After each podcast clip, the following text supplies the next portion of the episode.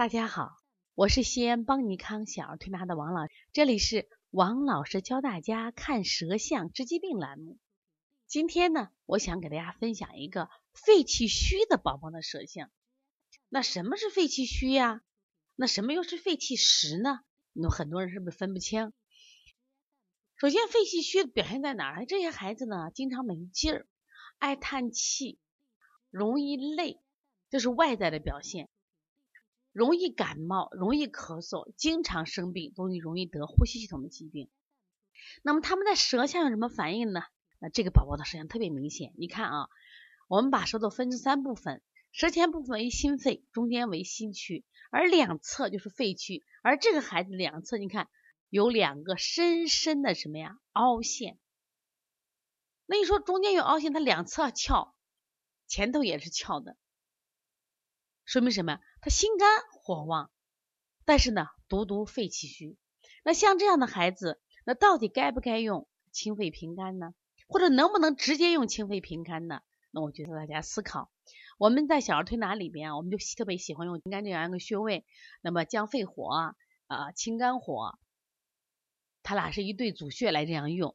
当孩子确实有肺火肝火的时候可以，但如果这个孩子肺气相当不足的时候，而且在肺区的颜色偏深偏青的时候，我觉得那你要单另推，肝火清他的，心火清他的，但肺气是要补的。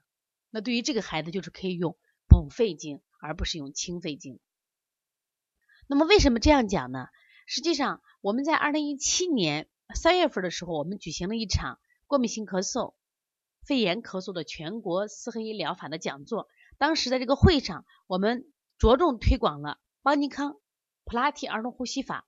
我们为什么做这个呼吸呼吸法的推广呢？是因为我们觉得现在的孩子之所以爱咳嗽，是因为他们的活动量太少，他们的肺功能得不到充分的训练，就是肺的功能得不到很好的去成长，结果现在的孩子肺气弱的很，就是肺的。吸氧的能力，包括呼二氧化碳的能力都很差，那么结果呢，特别脆弱，所以特别容易被风寒呀、风热呀，甚至积食化热呀所侵袭。所以只有肺功能强大以后，那么这个孩子才不容易咳嗽。那么这个孩子就是典型的月月病的孩子，他因为肺功能弱呀。所以说，对于这样的孩子，在调理的时候一定要注意。就是千万不要一刀切啊！所有的肺热，我们现在一到小孩咳嗽，就给孩子吃板蓝根啊、金银花。那为什么有的孩子一吃这样的药就好了？为什么有的孩子吃这样的药越吃越重呢？是因为不对症。对于肺气虚的孩子不能这样。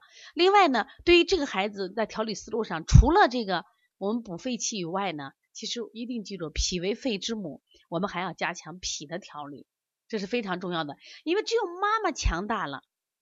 那么孩子才能变得更加强大，所以说我们同时还给你加上揉足三里呀，啊点揉肺腧呀，这都非常重要的穴位。为什么呢？